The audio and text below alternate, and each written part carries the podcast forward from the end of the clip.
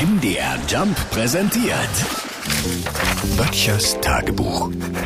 Notizen aus der Provinz. Man traut sein Augen nicht, wenn man früh aufsteht und rausguckt. Man kann der Natur beim Wachsen zugucken. Jeden Tag ist es ein bisschen grüner, bunter, frischer, lebendiger. Einfach herrlich, diese Knospenknallerzeit. Äh?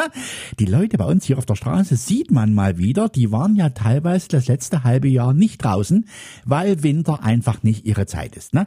Zombie-mäßig machen sie die ersten vorsichtigen Schritte aus der Haustür, die drei Stufen runter und halten sich noch unsicher am Geländer fest und dann blinzeln sie verstohlen in die Sonne.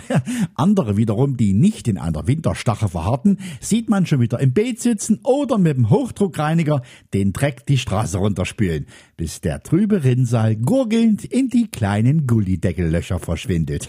Jetzt hat die Stadt das Problem. Überall werden die Sitzkissen auf die Hollywood-Schaukeln gelegt, man hört es hämmern und bohren, weil die Reparaturarbeiten am Schuppen nicht mehr aufgeschoben werden können. Nicht, weil er droht zusammenzubrechen, sondern weil das Gemecker der Frau über die unerledigte Sache ein für alle Mal aufhören sollte. Woran man aber am deutlichsten merkt, dass es wieder losgeht, ist bei uns hier draußen der Duft. Nee, nicht die Osterglocken und das Physitia, sondern der Duft, der vom Feld rüberzieht. Jetzt ist wieder die Zeit, wo gedüngt wird. Ich meine, ich find's gut, dass keine Chemie genommen wird, sondern die Endprodukte aus dem Schweinestall drüben. Aber ganz ehrlich, manchmal kann man seinen Ohren nicht mehr trauen, weil sie tränen wie Sau. Böttchers Tagebuch. MDR Jump macht einfach Spaß.